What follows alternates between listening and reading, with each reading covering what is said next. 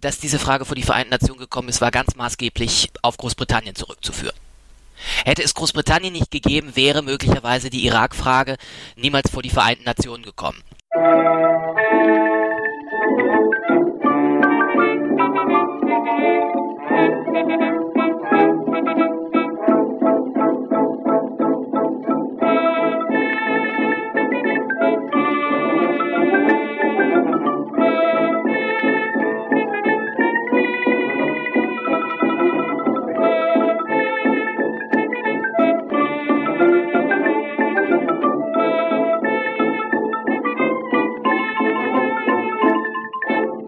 Mit Veröffentlichung dieser Folge von Geschichte Europas jährt sich zum 25. Mal der Amtsantritt von Tony Blair, der von 1997 bis 2007 Premierminister des Vereinigten Königreichs war.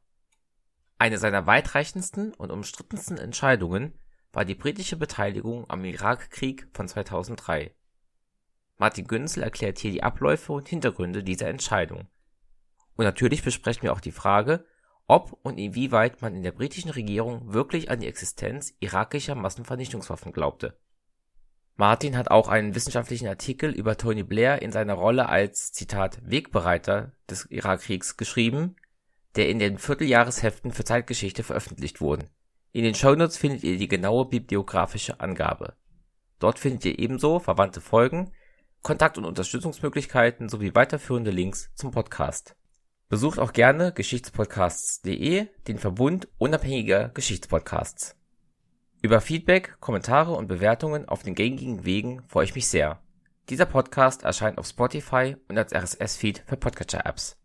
Martin Günzel ist hier zum ersten Mal dabei und stellt sich und seinen Werdegang zu Beginn vor, dann geht es inhaltlich los. Ich wünsche euch viel Spaß und neue Erkenntnisse beim Anhören dieser Folge. Ich habe Geschichte in Freiburg studiert, Geschichte und Politikwissenschaften und äh, bin zu dem Thema eigentlich gekommen im Kontext meiner Masterarbeit, äh, als ich nach einem äh, Abschlussthema gesucht habe, das auch mein Interessen, das ich während meiner Beschäftigung mit Geschichte immer hatte, am, am ehesten entgegenkommt. Und ich habe mich immer schon für die Frage interessiert, wie moderne Kriege eigentlich entstehen, wie die Entscheidungsprozesse, die dahinter stehen, verlaufen treffen. Und gerade bei Kriegen, die in die, in das öffentliche Gedächtnis eingegangen sind als besonders kontrovers, besonders folgenreich, mit denen auch schwere Vorwürfe an die den Krieg initiierenden Regierungen verbunden sind. Ich habe mich entsprechend sehr viel mit dem Ersten Weltkrieg beschäftigt, mit die Frage, wie dieser Krieg möglich sein konnte, ist ja auch in der Öffentlichkeit sehr breit diskutiert worden. Und beim Irakkrieg bin ich dann schnell auf die Frage gestoßen, inwiefern führt es eigentlich uns wirklich weit, diesen Krieg sozusagen nur als Bush's War, also als der, den Krieg von Ex-Präsident George W. Bush anzusehen. Warum taucht eigentlich Großbritannien immer im Zusammenhang mit diesem Krieg auf, ohne dass das stärker vertieft wird?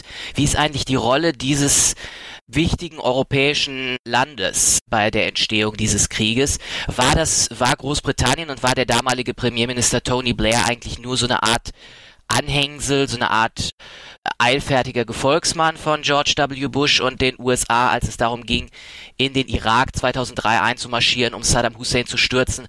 Oder hatte Großbritannien eine noch aktivere Rolle?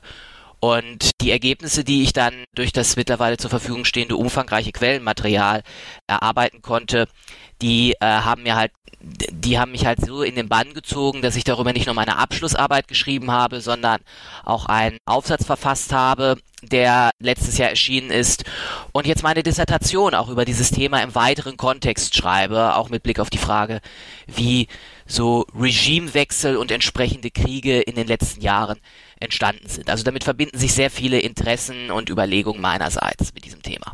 Du hast gerade das Thema Quellmaterial erwähnt. Wir sind ja jetzt quasi erst, ja, ungefähr 20 Jahre nach diesem Ereignis. Und das ist ja was, was quellentechnisch in der Geschichtswissenschaft ja anders behandelt wird als Sachen, die vielleicht im 16., und 17. Jahrhundert passiert sind. Was für Quellmaterial steht dir zur Verfügung für diese Untersuchung? Also grundsätzlich haben wir Zeithistoriker, ich äh, arbeite halt, wie du schon sagst, an einem entsprechend jungen Thema. Normalerweise immer das Problem, dass wir mit, dass wir auf viele Quellen noch gar nicht zugreifen können, weil viele Archive noch die Quellen unter Verschluss halten bis nach etwa 20, 30 Jahren. Und deswegen bin ich bei der Frage nach meinem Quellenmaterial auf einen Glücksfall gestoßen, nämlich dass in meinem Falle viele Regierungsdokumente, also das, das sind sozusagen die Quellen, mit denen ich arbeite, interne Memoranden, Besprechungsnotizen und Briefe, Telegramm der britischen und der amerikanischen Regierung, dass die der breiten Öffentlichkeit zur Verfügung gestellt werden konnten über das Internet und zwar durch eine Untersuchungskommission, die die britische Regierung 2009 eingesetzt hat, die sogenannte Chilcot Commission oder Iraq Inquiry, die seit 2000, von 2009 bis 2016 den Fall Irakkrieg und britische Beteiligung daran intensiv untersucht hat und dazu sehr viele Quellen angefordert hat und diese Kommission hat dann nicht nur am Ende ihren Kommissionsbericht 2016, ihren zwölf Bände starken und mehrere tausend Seiten dicken Kommissionsbericht im Internet den Leserinnen und Lesern, den ganzen, den vielen Interessierten zur Verfügung gestellt, sondern das gilt auch für die Tausenden von Dokumenten, jetzt nicht alle, aber sehr, sehr viele, die sie für ihre Arbeit ausgewertet hat. Und die standen mir entsprechend für meine Arbeit, äh, für meine Arbeiten und meine Studien auch zur Verfügung zumal diese Quellen bislang erst von wenigen Wissenschaftlerinnen und Wissenschaftlern ausgewertet werden konnten. Und darüber hinaus habe ich sehr viel die Parlamentsprotokolle der äh, britischen Seite ausgewertet, Tagebücher. Es gibt einige sehr interessante Tagebücher von engen Mitarbeitern und Weggefährten des damaligen Premierministers Tony Blair, die sehr akribisch Buch geführt haben über die Entscheidungsprozesse im Herzen der britischen Macht und äh, diverse andere Quellen. Aber es ist vor allen Dingen halt dieses klassische politische Aktenmaterial, das mir über das, das Internet digital zur, Verfügung steht, zumindest so lange, bis ich selber nochmal ins Archiv fahren werde. Dann würde ich vorschlagen, bevor wir weiter über die Aufarbeitung sprechen, müssen wir erstmal die Ereignisgeschichte ein bisschen aufrollen. Wie kam es dazu, dass Großbritannien oder das Vereinigte Königreich 2003 in den Irakkrieg gezogen ist? Also Tony Blair, der britische Premierminister selber, hat einmal dazu gesagt, This is not a war without any history. Also dieser Krieg kom, kam nicht aus dem kam nicht aus dem Nichts. Er hatte gewissermaßen viele Ursachen. Zunächst einmal muss man sich bewusst machen, die Vereinigten Staaten sind 2001 nach den Terroranschlägen des 11. September 2001 schwer getroffen worden auch in ihrer gewissermaßen in ihrer in ihrer in ihrem Selbstverständnis als amerikanische Supermacht. Das betraf die Vereinigten Staaten. Das bedeutete, man äh, hat sich aufgemacht, als die einzige globale Supermacht nach dem Ende des Kalten Krieges nicht nur die Verursacher dieses Terrors zu bestrafen 2001 und deswegen in Afghanistan einzumarschieren, um die äh, die Terroristen unterstützenden Taliban zu äh, stürzen, sondern man wollte auch der Welt immer noch zeigen, wir sind noch eine Supermacht und Amerika anzugreifen bedeutet, dass Amerika gleich doppelt zurückschlägt.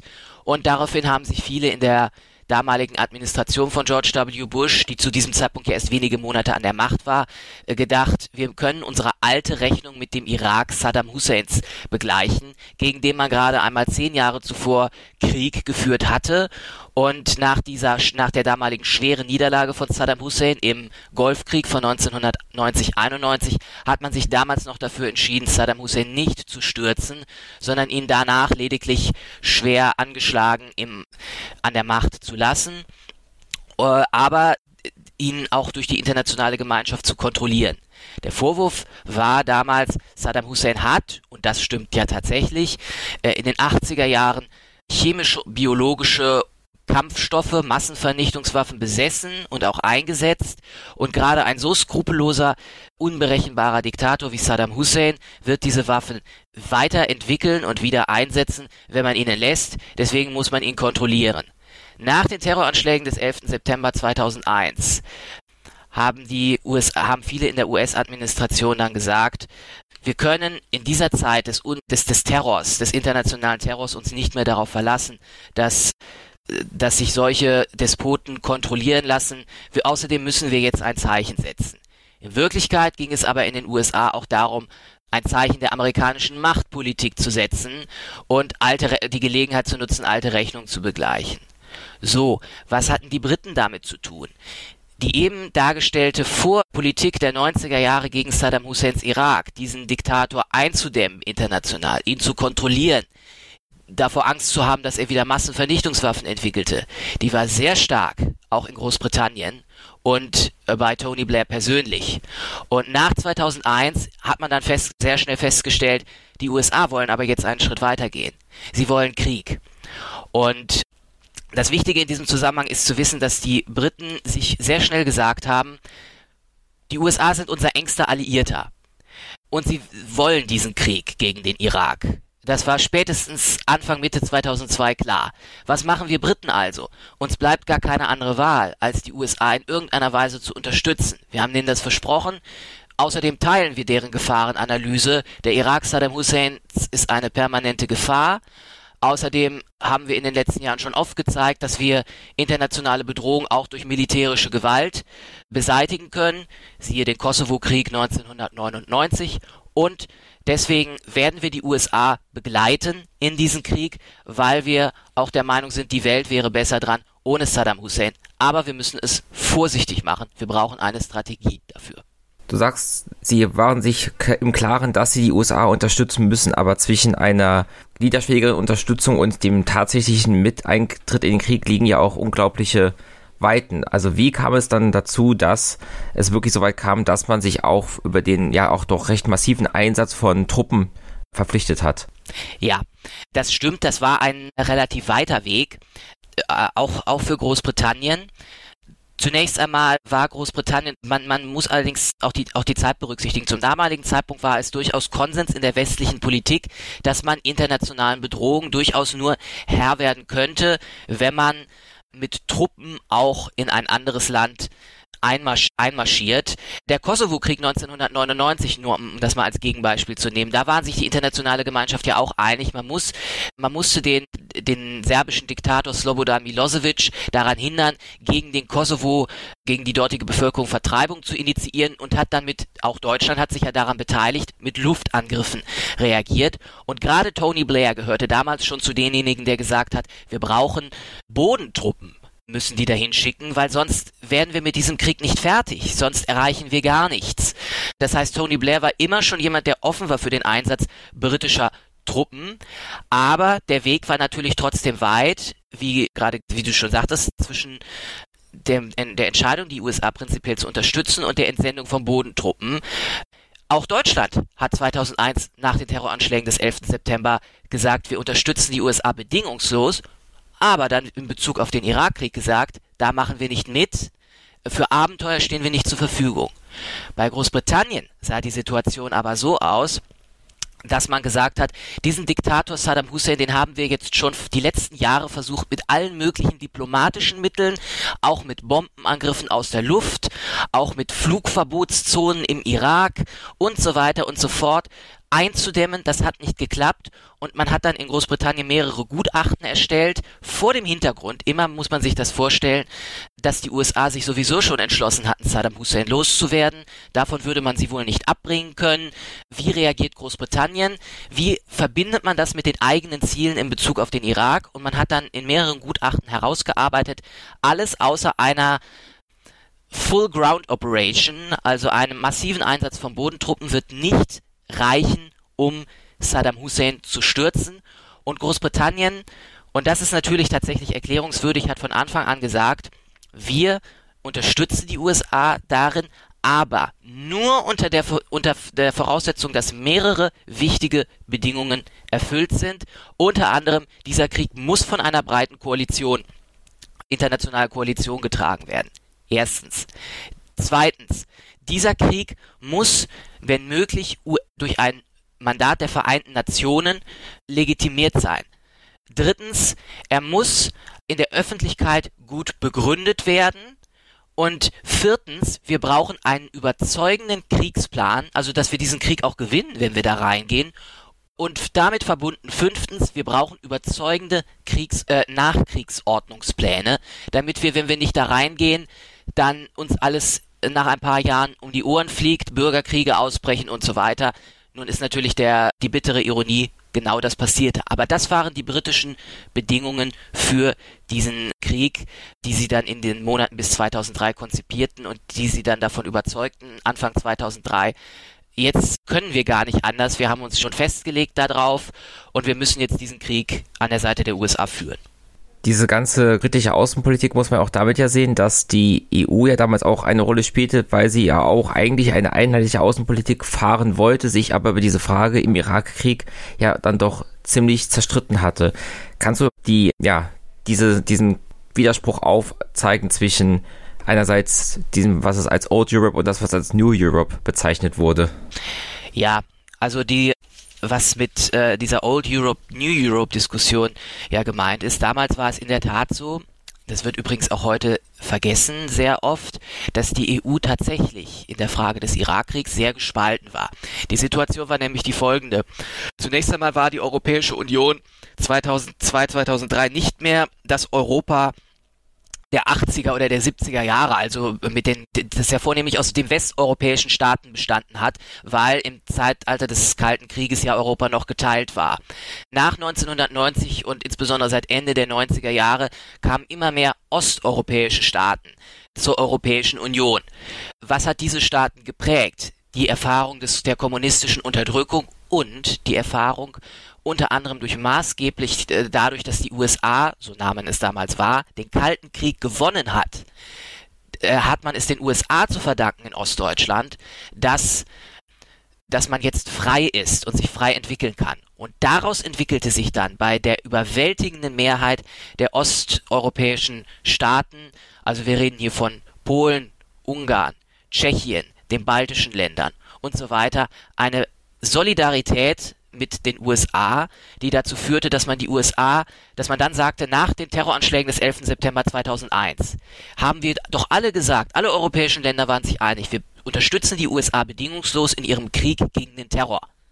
Jetzt, so haben viele europäische Länder geredet, argumentiert, stehen die USA doch auch nicht nur in Afghanistan dem Terrorismus gegenüber, sondern mit Saddam Hussein, der produziert doch Massenvernichtungswaffen. Und die Argumentation damals war, es dauert nicht mehr lange, wenn bis jemand wie Saddam Hussein Massenvernichtungswaffen auch an Terroristen weitergibt. Und dann werden nicht nur, wie in, beim World Trade Center, 3000 Menschen sterben, sondern möglicherweise 30.000 oder 300.000. So hat man in London argumentiert, so hat man auch in Spanien argumentiert, so hat man in den osteuropäischen Staaten argumentiert. Und bei denen kam dann, wie gesagt, noch dazu, wir, wir sind historisch dankbar für die USA und wir unterstützen die USA und Deutschland und Frankreich waren relativ, relativ isoliert in der EU mit ihrer resoluten Antikriegshaltung.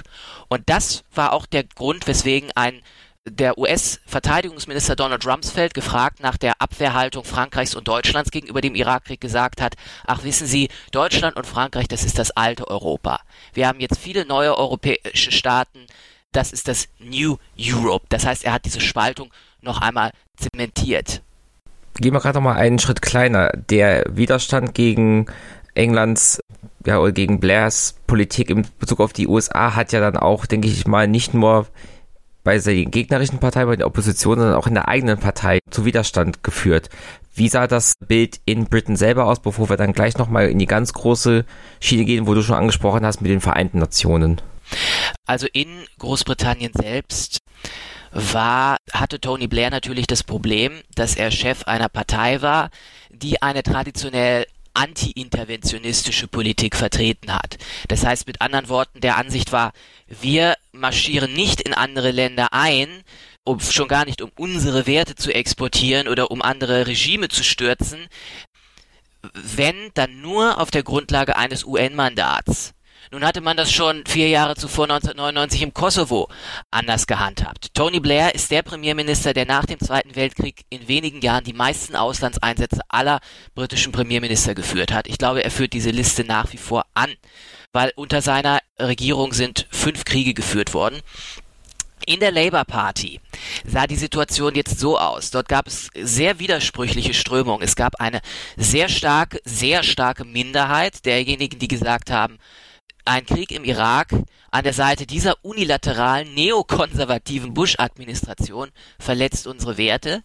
Es gab einen erheblichen Teil an Unterstützern von Tony Blair, die allerdings ganz oft auch aus Loyalität gegenüber dem Premierminister geprägt waren, weil sie gesagt haben, Tony Blair ist der erfolgreichste Labour-Premierminister seit dem Zweiten Weltkrieg. Äh, möglicherweise der erfolgreichste Premierminister in Großbritannien seit dem Zweiten Weltkrieg. Und wir müssen ihn unterstützen, wenn er hat sich jetzt auf diesen Krieg festgelegt und wenn er, sollte er über diese Frage stürzen, wenn er diesen Krieg nicht durchbekommen hätte, wäre er mit ziemlicher Sicherheit zurückgetreten. Das wissen wir heute. Dann haben wir einen großen Fehler gemacht als Labour Party. Und dann gab es eine große Masse an innerhalb der Labour Party Unentschiedenen, die, und das darf man nicht vergessen aus heutiger Sicht, durchaus überzeugt waren, es gibt einen Grund, es gibt guten Anlass, gegen Saddam Hussein konfrontativ vorzugehen. Da gibt es sicherlich Massenvernichtungswaffen. Und wir glauben das einfach mal, wenn uns unsere Regierung sagt, dass sie alle diplomatischen Optionen ausgeschöpft hat und dass es diese Waffen gibt und dass wir jetzt handeln müssen. In der Gesellschaft selber gab es auch eine, eine, eine starke Masse von Menschen, die gegen diesen Krieg war. Ich würde allerdings sagen, wenn man sich die Umfragen, die zeitgenössischen Umfragen ansieht, dann hat sich für und wieder ge gegen diesen Krieg oftmals die Waage gehalten in diesen Umfragen. Wahrscheinlich war in der Regel eine knappe Mehrheit gegen den Krieg und diejenigen, die dann im Februar 2003 auf die Straße gegangen sind gegen diesen Krieg, weil sie gemerkt haben, Februar 2003, das war ein Monat bevor der Krieg dann wirklich losging und alle wussten zu diesem Zeitpunkt im Grunde genommen, es wird Krieg geben. Es kam dann in allen wichtigen Großstädten Europas zu den größten Massendemonstrationen, zumindest seit der Friedensbewegung, wahrscheinlich seit dem Ende des Zweiten Weltkriegs. Und in Großbritannien alleine sind in London Hunderttausende auf die Straßen gegangen. Und das Wichtige, was man hier in diesem Zusammenhang sagen muss, ist, und das ist auch der Labour-Regierung relativ schnell klar geworden, das waren nicht die Usual Suspects, wie man sie nannte. Also mit anderen Worten, aus, aus Sicht des Bürgertums irgendwelche linken Radikalpazifisten. Das war ein breiter, ein breiter Querschnitt der Bevölkerung, der gegen diesen Krieg auf die Straße gegangen ist, weil er ihn falsch fand. Das hat unzählige Menschen mobilisiert in Großbritannien. Das Land war sehr gespalten über diese Frage. Dann jetzt nochmal den großen Schritt in die Vereinten Nationen. Einerseits auch da nochmal vielleicht interessant, wie da die europäischen Staaten mit oder vielleicht auch gegeneinander argumentieren und auch dann das große Thema der ja, einerseits von Colin Powell und dann eventuell auch später von Blair vorgestellten, ja, sogenannten Beweise für die Massenvernichtungswaffen im Irak. Also die, erstmal diese Frage, dass der Irakkrieg vor die Vereinten Nationen kommen sollte. Das ist gerade im Zusammenhang mit unserem Gespräch deshalb wichtig, weil ich finde, das ist auch oftmals in der bisherigen Literatur zu dem Thema wenig hervorgehoben worden. Es ist mir besonders wichtig, dass diese Frage vor die Vereinten Nationen gekommen ist, war ganz maßgeblich auf Großbritannien zurückzuführen. Hätte es Großbritannien nicht gegeben, wäre möglicherweise die Irak-Frage niemals vor die Vereinten Nationen gekommen. Denn die, im Grunde genommen kann man davon, äh, kann man von drei Lagern in diesem in die, diesem, dieser Irak-Frage vor den Vereinten Nationen sprechen. Die eine Seite waren die USA.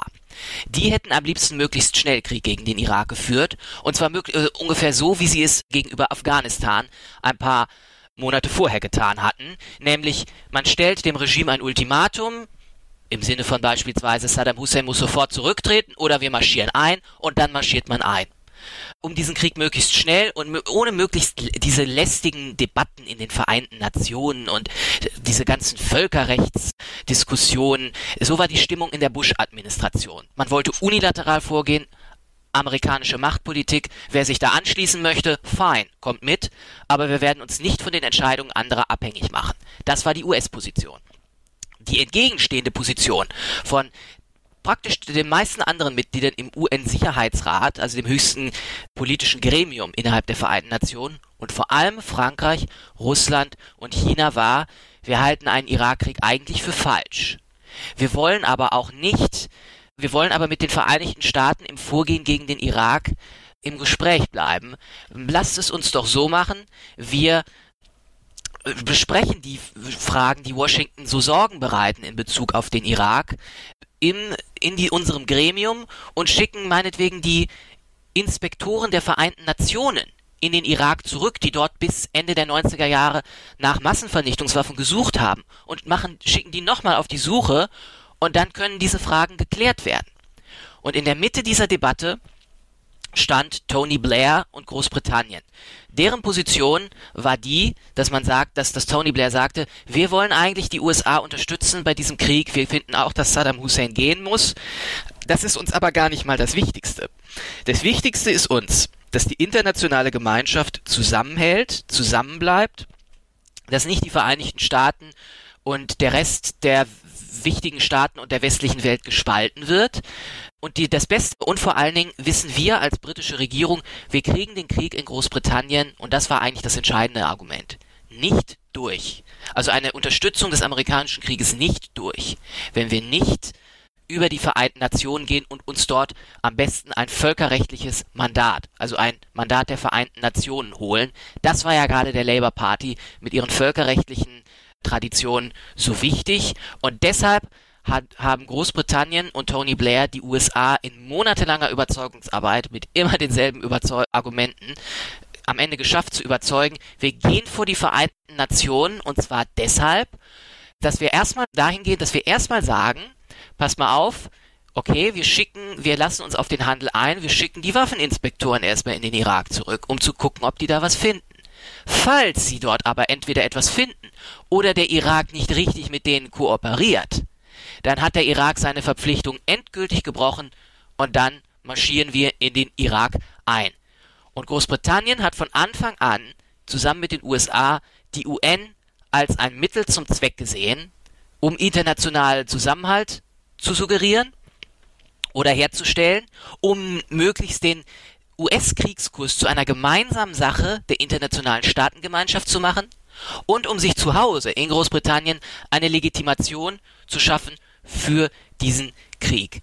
Was aber als letzter Punkt dazu noch wichtig ist zu erwähnen, Großbritannien und die USA haben sich intern immer abgesprochen und wenn hierzulande der Eindruck bis heute vorherrscht, die wollten doch, hätten doch ohnehin Krieg geführt, das ganze Spiel vor den Vereinten Nationen war doch nur eine Scharade, dann ist dieser Eindruck nicht völlig falsch, denn man hat sich frühzeitig in Washington und London abgesprochen, pass mal auf, wir versuchen es mal mit den Vereinten Nationen, aber wenn die Vereinten Nationen, wenn der UN-Sicherheitsrat nicht mitziehen und unseren Krieg nicht legitimieren, falls, und davon gehen wir aus, Saddam Hussein nicht mit den Vereinten Nationen kooperiert, und wir wollen dann den Krieg, und der UN-Sicherheitsrat gibt uns kein Mandat, dann ziehen wir trotzdem in den Krieg. So haben wir es ja auch vor drei, vier Jahren im Kosovo schon gemacht. Da hatten wir auch kein Mandat und haben dann das Richtige getan.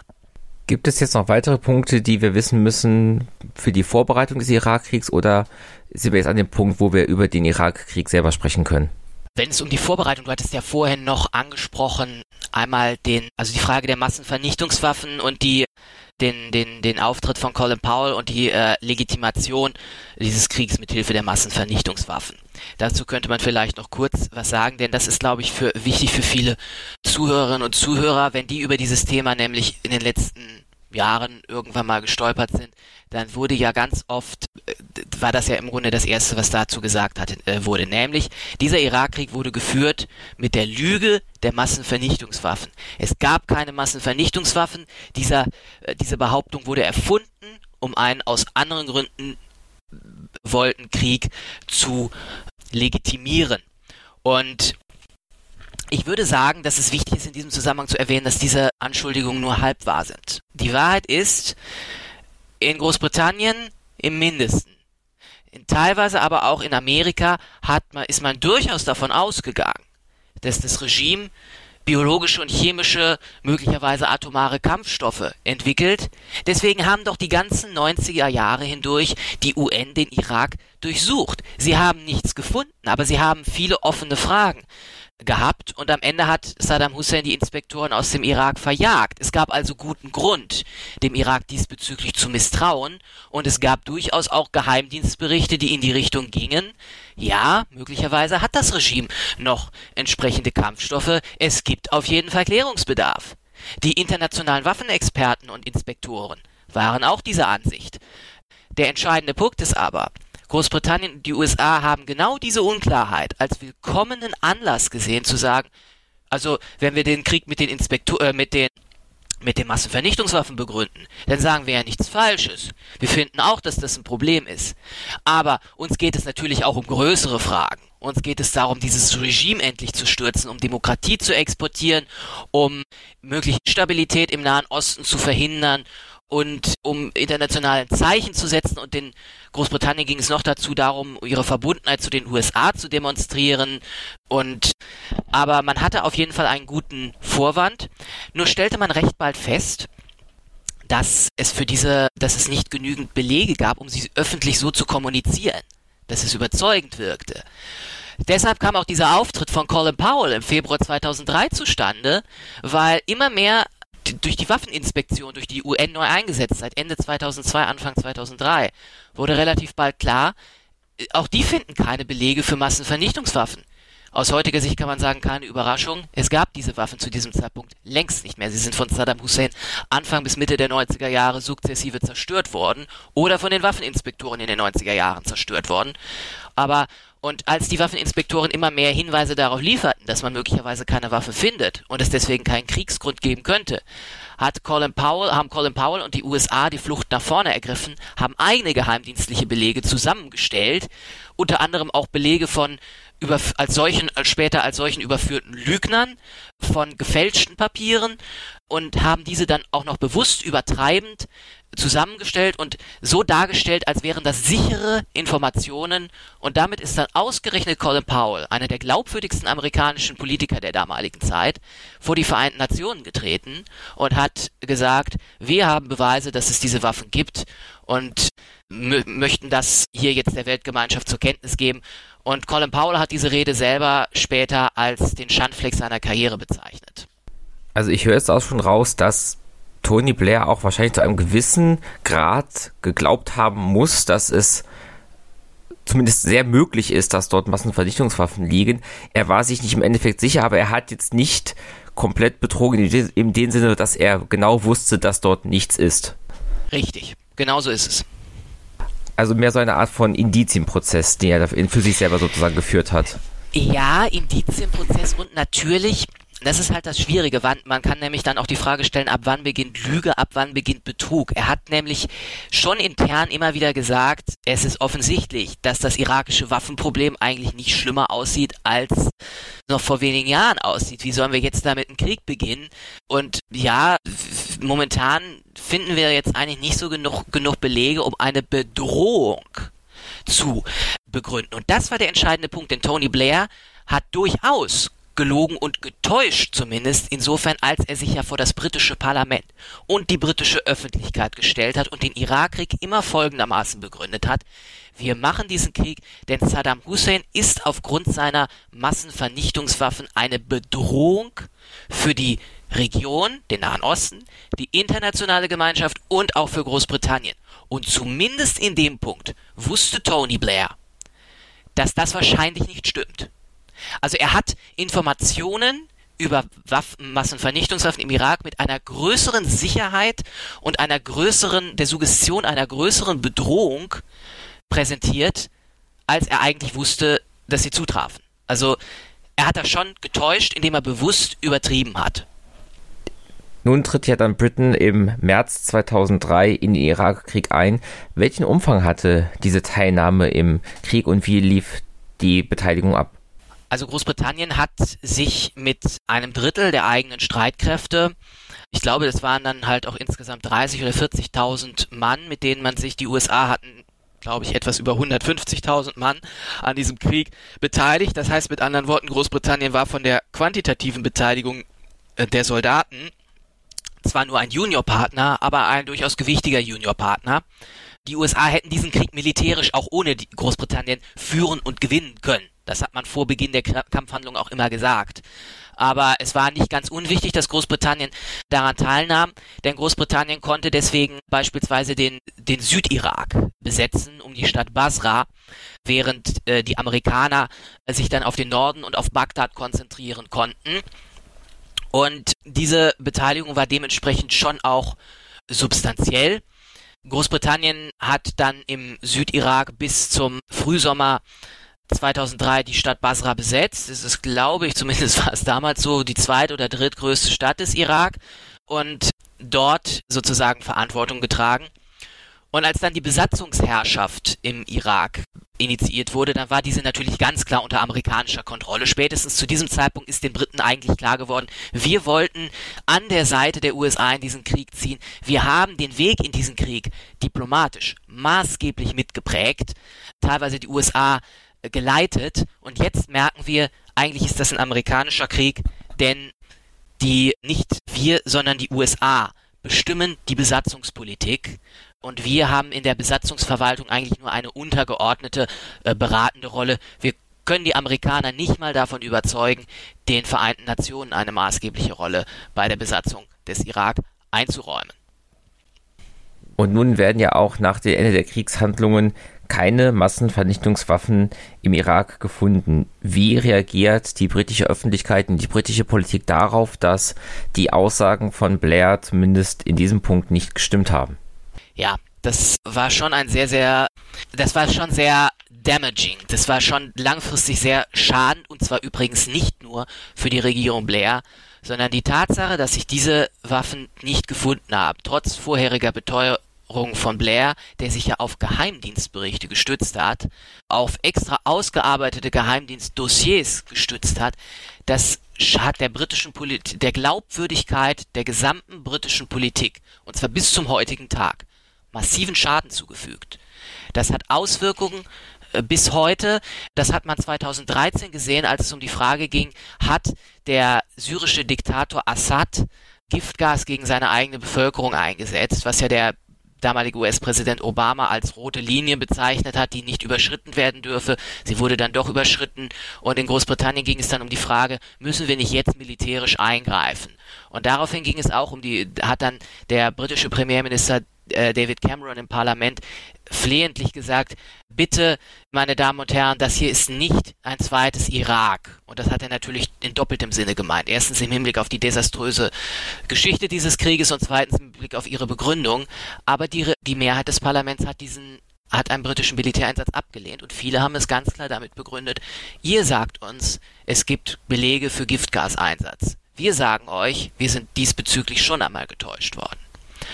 Und was die Regierung Blair angeht, die Regierung Blair hat dann natürlich äh, versucht, die entsprechenden Berichte, die gab es seit 2004, die entsprechend die Ira sogenannte Iraq Survey Group, also die Einheit, die nach Massenvernichtungswaffen gefahndet hat im Irak und keine gefunden hat, hat ihren Bericht 2004 vorgelegt. Und Tony Blair hat dann darauf reagiert, indem er gesagt hat, ja, ja, aber in dem Bericht steht ja auch, Saddam Hussein wollte langfristig diese Waffen wiederhaben, was ja gar nicht der Punkt seiner, seiner vorherigen Begründung war. Das war ganz offensichtlich irreführend. Und er hat dann auch gesagt, ja, aber trotzdem war es richtig, diesen Diktator zu stürzen. Wir haben vielleicht Fehler gemacht, dass wir uns zu sehr auf falsche Geheimdienstberichte verlassen haben, aber der Einsatz war trotzdem richtig und ich bereue nicht, ihn gemacht zu haben. Das Problem war, Tony Blair hat natürlich Gegenwind bekommen, aber was würde passieren, wenn es in Deutschland ein Regierungschef eines solchen Fehlers überführt würde? Die Opposition würde wahrscheinlich Sturm laufen. In Großbritannien war allerdings damals das Problem, dass die, Opposi die größte Oppositionspartei, die mit Abstand größte Oppositionspartei, die einzige Oppositionspartei, die Blair gefährlich werden konnte, nämlich die Tories, die Conservative Party, die hat dem Irakkrieg selber zugestimmt. Auf der Basis der festen, des festen Glaubens, auch in Reihen der Konservativen, Irak hat, hat, hat Massenvernichtungswaffen. Das bedeutet, die Konservativen hat man gar nicht wirklich ernst genommen, als die Blair angegriffen haben wegen der Frage der Massenvernichtungswaffen. Man hat es im Wahlkampf 2005 versucht, es hat nicht funktioniert, wirklich funktioniert. Und in den Reihen der Labour Party selber hat es natürlich Kritik gegeben, weil sich viele Abgeordnete, ob als Ausrede oder ob tatsächlich stimmig argumentiert, beteuert haben, sie hätten ja nur diesem Krieg zugestimmt wegen der Versicherung Blairs und der Geheimdienste, es gäbe Massenvernichtungswaffen ist diese ja, Schwierigkeit der Tories, sich gegen Blair da zu positionieren, auch Grund dafür, dass er dann 2005 wiedergewählt wurde? Oder überschätzt das jetzt so ein bisschen die Bedeutung des Irakkriegs für diesen Wahlkampf? Ich würde sagen, es stimmt beides. Also es ist, dass Tony Blair die Wahl, Wahlen 2005 dann doch noch gewonnen hat, zwei Jahre nach dem Irakkrieg und nachdem schon deutlich wurde, was für ein Desaster es im Irak geben würde. 2005 war der, war, gab es faktisch schon Bürgerkrieg im Irak und das war, waren mit zu diesem Zeitpunkt gerade sogar einer der Höhepunkte des Bürgerkrieges im äh, Irak. Zwei Jahre später, nach kurz nach Tony Blairs Ausscheiden aus dem Amt sah das ja schon anders aus. Blair ist zurückgetreten und die USA haben eine neue Truppenstrategie gemacht und der die Lage im Irak hat sich etwas beruhigt, zumindest erstmal. 2005 hätte das eigentlich ein Faktor sein müssen bei der Wahl. Die Gründe, warum Tony Blair trotzdem wiedergewählt wurde, sind verschiedenartig. Der erste Grund ist tatsächlich die einzige Partei, die Blair als Premierminister hätte ablösen können. Die Tories waren selber durch den Irakkrieg diskreditiert. Wen soll man also wählen, wenn man Tony Blair ablösen möchte wegen der britischen Kriegsbeteiligung? Das führt zum zweiten Punkt. Man hätte nämlich ansonsten nur noch die Liberal Democrats wählen können, die dritte große Partei damals in Großbritannien, die haben dann auch viele Leute gewählt. Die hat deutlich an Stimmen dazugewonnen. Von 18 auf 22 Prozent ist sie hochgegangen. Besonders in den Universitätsstädten und bei den jungen Leuten ist diese Partei deswegen gewählt worden. Aber der zweite Punkt weist darauf hin, Tony Blair hat diese Wahl trotzdem gewonnen, wegen des britischen Mehrheitswahlsystems. Das ist normalerweise wäre es so gewesen, Tony Blair und die Labour Party haben bei dieser Wahl 2005 35 Prozent bekommen äh, oder 36 Prozent bekommen, sind stark abgesunken, hatten vorher 41 Prozent 2001. Äh, die Tories haben 33 Prozent bekommen und die Liberal Democrats 22 Prozent. In Deutschland hätte das geheißen, die Partei hat, die Labour Party hat die Wahl verloren, klar verloren. Die Opposition hat eine klare Mehrheit im Parlament. Da Großbritannien aber das Mehrheitswahlsystem hatte, haben die, haben die 36 Prozent für die Labour Party gegenüber den 55 Prozent der anderen gereicht, dass Labour trotzdem noch eine Mehrheit im Unterhaus hatte von 66 Sitzen. Sie hatte halt vorher über 170 Sitze. Das heißt, sie ist natürlich drastisch abgestürzt, aber sie hatte immer noch eine Mehrheit. Das ist der zweite Grund. Der dritte Grund, weshalb äh, Labour die Wahl gewonnen hat, und das verweist auf etwas, was du vorhin gesagt hattest, man überschätzt auch sehr schnell die Bedeutung des Irakkrieges für die britische politische Kultur 2005, zumindest dahingehend, dass der Wahlkampf mit anderen, dass im Wahlkampf andere Punkte noch relevanter waren. Die Konservativen haben damals mit Themen versucht, Wahlkampf zu machen, mit denen, das muss man leider heute ironisch sagen, man heute als konservative Partei Wahlen gewinnen kann zumindest in Großbritannien, nämlich mit den Themen Immigration, also Einwanderung, Euro und Steuern. Die Labour Party hat Wahlkampf gemacht mit dem Verweis auf die zweifellos sehr starke und stabile britische Wirtschaft. Man war noch zwei Jahre vor der Finanzkrise. Die geringe Arbeitslosigkeit, die geringe Kriminalität und die Rekordsummen Investitionen ins Gesundheits- und Bildungssystem. Und das war für viele Wählerinnen und Wähler ausschlaggebend. Und die Frankfurter Allgemeine Zeitung hat 2005 kurz vor oder nach der Wahl, ich weiß es nicht, die Umfragen in Großbritannien darüber, wer die Wahlen gewinnen sollte, mal so zusammengefasst, mit folgendem Satz zusammengefasst, der sehr treffend war für die damalige Zeit. Die Briten halten Tony Blair zwar für einen Lügner, aber im Vergleich zu seinem konservativen Herausforderer immer noch für den besten Premierminister. Und der letzte Punkt, der die Wiederwahl Blairs erklärt, er hat 2005 die Wahlen nicht alleine gewonnen. Die Briten haben damals die Labour Party gewonnen, äh, gewählt, nicht wegen Blair, das war 1997 und 2001 bei den Wahlsiegen Blairs noch anders, sondern trotz Blair. Blair hat den Wahlkampf gemeinsam mit seinem zu diesem Zeitpunkt schon klar designierten Nachfolger, auch tatsächlichen Nachfolger dann, Gordon Brown, geführt. Der hat maßgeblich den Wahlkampf mitgeführt und der war durch den Irakkrieg Warum auch immer, da weiß man heute bis heute nicht so genau, der war durch den Irakkrieg nicht belastet. Er hat sich nämlich während der ganzen Irakkriegsdebatte Gordon Brown als, als Schatzkanzler, also als Finanzminister Großbritanniens, sehr zurückgehalten, hat zwar Tony Blair in der Öffentlichkeit unterstützt, aber man weiß eigentlich bis heute nicht so genau, wie Gordon Brown damals zum Irakkrieg stand. Und das war natürlich ein Plus für die Labour Party 2005, weil sie dann mit Gordon Brown viel Wahlkampf machen konnte und deswegen die Wahlen gewinnen konnte. Tony Blair tritt ja dann 2007 zurück. Da gab es irgendwie so ein Abkommen zwischen ihm und Brown, dass, dass er seinen Platz irgendwann räumt. wahrscheinlich gab es das. Man, man, man, man, man weiß es heute nicht so genau. Also wahrscheinlich sti stimmt es, gab es dieses Abkommen Mitte der, so 1994 war das, glaube ich. Kurz vor der, also kurz nach, nachdem der damalige Labour-Parteiführer John Smith überraschend an einem Herzinfarkt gestorben ist, haben sich Tony Blair und Gordon Brown in einem italienischen Restaurant in London getroffen und haben dann den sogenannten Granitia Deal gemacht.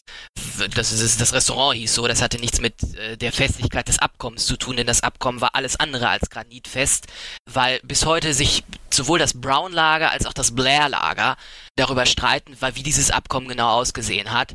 Wahrscheinlich sah das Abkommen so aus, Tony Blair hat damals Gordon Brown gesagt, Pass mal auf, Gordon, eigentlich bist du von uns beiden der kompetentere Mann für das Amt sowohl des britischen Partei Labour-Parteiführers als auch des kommenden Premierministers. Damals war Labour ja noch in der Opposition und wollte die aussichtsreichen Wahlen drei Jahre später gewinnen.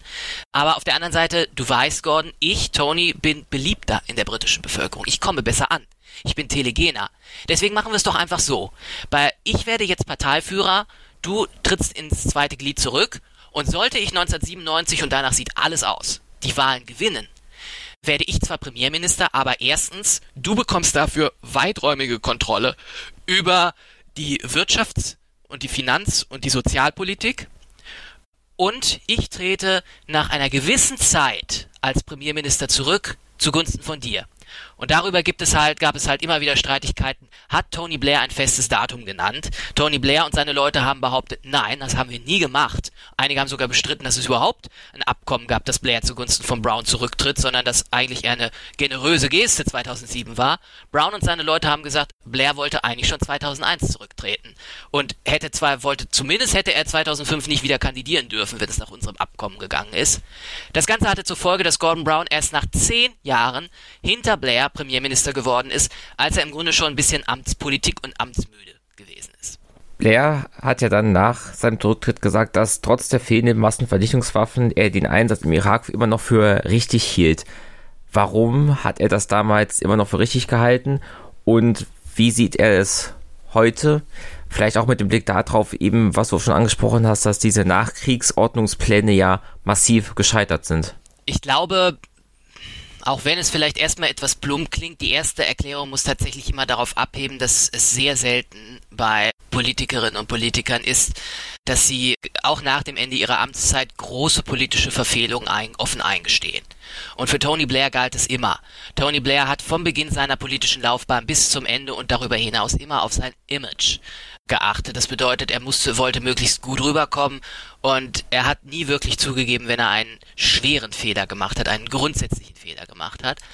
Aber man muss halt auch sagen, er hat immer nach 2007 gesagt, auch nach dem Untersuchungsbericht der Chilcott-Kommission 2016, der ja schwere Vorwürfe gegen Blair erhoben hat, hat Blair das folgendermaßen gemacht. Er hat gesagt, er sieht ein, dass in der Art und Weise des Krieges der Kriegführung, der Kriegsvorbereitung, der Kriegsbegründung und der Nachkriegsplanung schwere Fehler gemacht wurden und er selber habe sich auch zu wenig mit den Verhältnissen vor Ort beschäftigt. Das wisse er jetzt nach dem Ende seiner Amtszeit und nach langen Jahren der Arbeit im Nahen und Mittleren Osten besser aber er würde sich nicht dafür entschuldigen, diesen brutalen Diktator gestürzt zu haben und er sieht auch nicht ein, dass dieser Irakkrieg jetzt alleine verantwortlich sein soll für die desaströsen Verhältnisse im Irak, den Aufstieg des, des, des sogenannten Islamischen Staates dort, sondern er steht weiterhin zu dieser Grundsatzentscheidung. Und das nimmt natürlich angesichts der bekannten verheerenden Auswirkungen dieses Krieges, seiner völkerrechtlichen, wahrscheinlich völkerrechtlichen Illegalität, öffentlichen Illegitimität, internationalen Schädigung der internationalen Gemeinschaft und der Kriegs- und Nachkriegsfolgen im Irak nimmt das natürlich abstrus an. Aber es folgt einem Narrativ, das viele Politikerinnen und Politiker bis heute haben, wenn es um die Frage eines Regime Change irgendwo geht, der dann schiefgegangen ist. Davon, von diesen Fällen gibt es ja viele.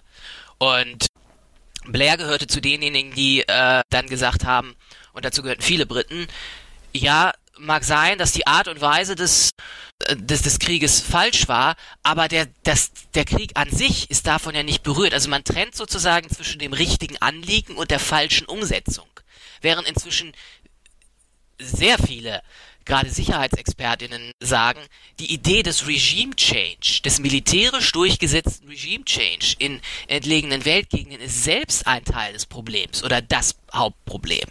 Und Tony Blair will sozusagen die seine, seine Haupthinterlassenschaft in der Außenpolitik will er öffentlich retten. Nämlich die Botschaft, der Westen muss seine liberal-demokratischen Werte selbstbewusst exportieren und wenn es nötig ist, auch militärisch. Und von dieser Botschaft will er wohl nicht lassen. Du hast gerade von der wahrscheinlichen völkerrechtlichen Illegitimität gesprochen. Sind das Dinge, die Blair eventuell in der Zukunft auch noch ja juristische Konsequenzen in irgendeiner Art und Weise herbeiführen könnten oder ist er da sozusagen raus?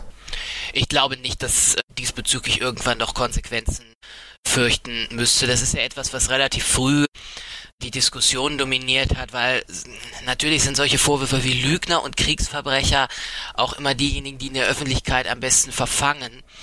Mm, aber ich denke, dass dazu die, deswegen habe ich auch von wahrscheinlich gesprochen, ich bin kein Völkerrechtsexperte, ich bin nicht mal Völkerrechtshistoriker, ich kann es nicht wirklich klar sagen.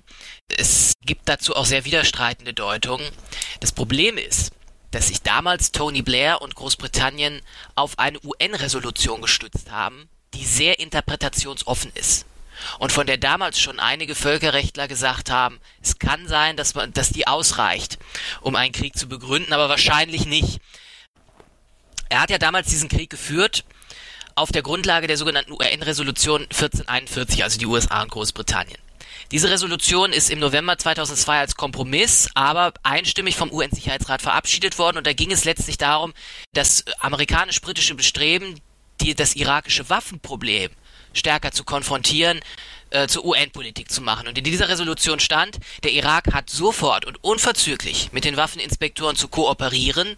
Andernfalls wird es, falls er diese Resolution verletzt, wird es serious consequences, also ernsthafte Konsequenzen haben, über die der UN-Sicherheitsrat dann aber noch einmal beraten wird. Alle sind davon ausgegangen, dass damit gemeint ist, sollte der Irak die Resolution verletzen, wird der UN-Sicherheitsrat das schon einhellig feststellen und wird dann eine zweite Resolution verabschieden, die auf der Grundlage der ersten sagt, jetzt gibt es Krieg.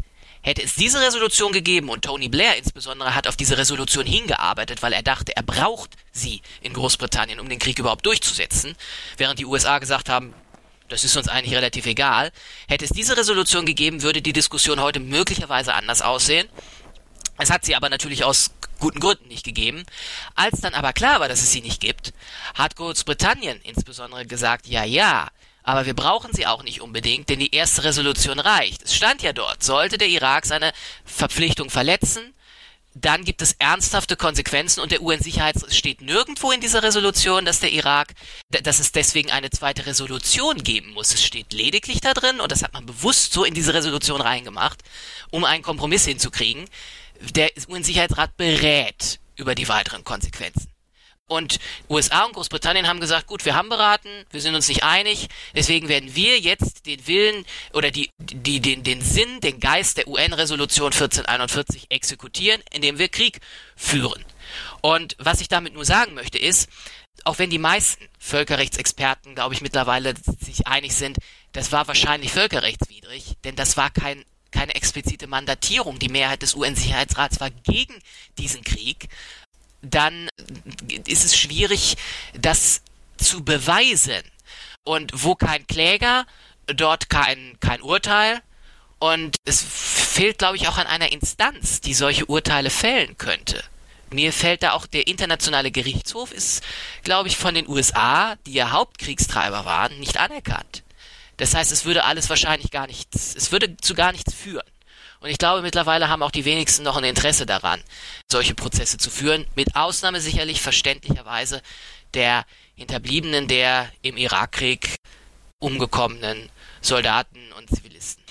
Ich würde vielleicht noch abschließend sagen, ich würde tatsächlich äh, davor, dafür werben, dass wenn man sich mit diesem Krieg oder mit solchen Kriegen beschäftigt, dass man sich, das gilt natürlich für alle anderen Fälle auch, sich sehr sorgfältig die äh, Fakten ansieht und sich immer wieder klar macht, damals waren viele Dinge sehr viel umstrittener, als sie oftmals im Rückblick erscheinen.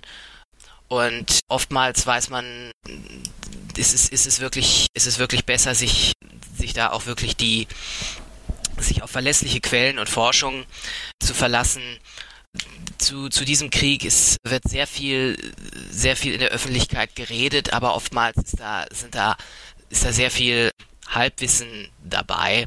Und das ist auch mir von Anfang an aufgefallen. Aber es bleibt dabei, dieser Krieg bleibt natürlich eine der großen Mahnungen des noch jungen, immer noch jungen 21. Jahrhunderts. Was passiert, wenn die Logik der militärischen Machtdemonstration, darüber hat ja vor einigen Wochen der Historiker Bernd Greiner ein neues Buch geschrieben, wenn die Logik der militärischen Machtdemonstration über Recht, über das Recht über internationalen Konsens und über internationale Verständigung und über diplomatische Mittel gestellt wird. Und dafür stehen gerade die USA seit vielen Jahrzehnten sehr stark und Großbritannien hat sie damals dabei unterstützt und war ein ganz wichtiger Faktor in einer Politik, die sehr schnell auf die Logik des Militärischen gesetzt hat. Und diese Logik ist in sehr vielen Fällen eine ausgesprochen folgenreiche. Und die Staatenlenker heute sollten sich dieses Beispiel immer mahnend im Hinterkopf äh, behalten, wenn es um die Frage von Kriegen und Kriegführung geht. Musik